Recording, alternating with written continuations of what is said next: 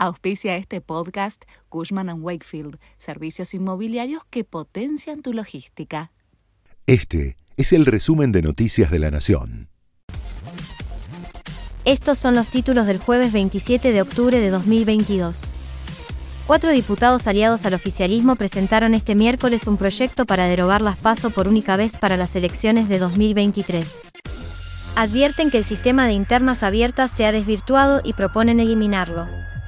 El oficialismo duda en avanzar, mientras que Juntos por el Cambio rechaza la iniciativa. Patronato destronó a Boca como campeón vigente de la Copa Argentina. Le ganó la semifinal por penales después de empatar 1 a 1 y el domingo disputará el título ante Talleres. Esto no salvará su descenso a Segunda División, después de jugar siete años en Primera. Cuatro bodegas argentinas están en el ranking que elige a las 50 mejores del mundo y que se difundió ayer, Catena Zapata, Bodega Trapiche, Enemigo Wines y Bodega Salentine. El primer puesto fue para Antinourinel Chianti Classico, una bodega de la Toscana italiana. Lali Espósito anunció que deberá suspender sus próximos recitales en el sur del país. La cantante explicó que un cuadro gripal muy fuerte, que arrastra desde España, le impide subir al escenario.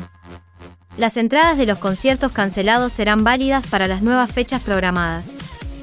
En Nueva Zelanda, una mujer atacó con una espada la oficina de la primera ministra Jacinda Ardern.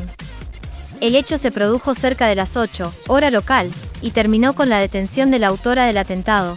La mujer, de 57 años, dijo estar enojada y mantener una disputa con esa oficina y otras por problemas de salud que padece y malos tratos que sufrió. La ministra no estaba en su oficina durante el ataque. Este fue el resumen de Noticias de la Nación.